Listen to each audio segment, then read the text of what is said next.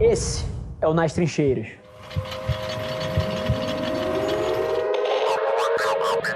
Aqui a gente tem que entender a diferença entre micro e macro. No micro, você vai errar muito mais.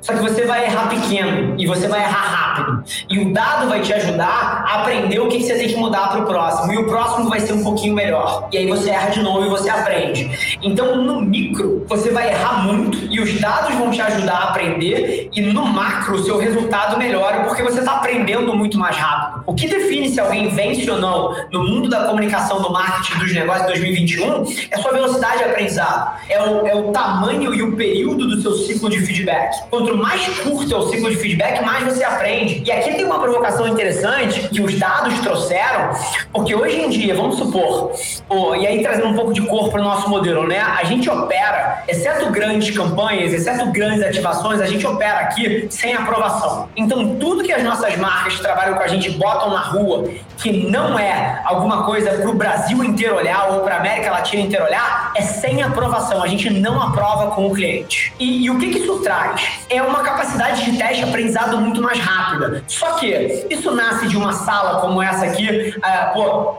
dedo pro ar, ah, eu tenho uma ideia, vamos tentar isso aqui? Não, parte dos dados. Se a gente for montar uma campanha de beleza, por exemplo, alguma grande marca é, nessa semana agora, ou alguma ativação, você pode ter certeza que a gente já vai ter analisado através de tecnologia e de dados todas as principais tendências do conteúdo de beleza. Os creators que estão arrebentando, o que eles misturam no conteúdo dele? Será que eles usam música com alguma coisa gamificada? Será que tem produto no meio do conteúdo ou tem só informação? Quais são os principais formatos que estão hypando? De quanto em quanto tempo o frame do vídeo muda. Então, o, esses insights para você entender o tipo de conteúdo que mais engaja, quem é que está bombando, que tipo de assunto ele traz, na verdade, minimiza o risco radicalmente da sua ideia. Arriscado para mim é sentar numa sala com três amigos, fumar um baseado, ter várias ideias loucas e jogar no mundo para ver se dá certo. Porque dado que você tem os dados e, e, você já tem centenas de criadores de conteúdo fazendo testes de hipótese na, na rua para você. Você não precisa rodar todos os testes. O mundo tá rodando os testes. Você precisa aprender a ouvir essa merda. Então, essa é um pouquinho da cabeça. Eu acho que os dados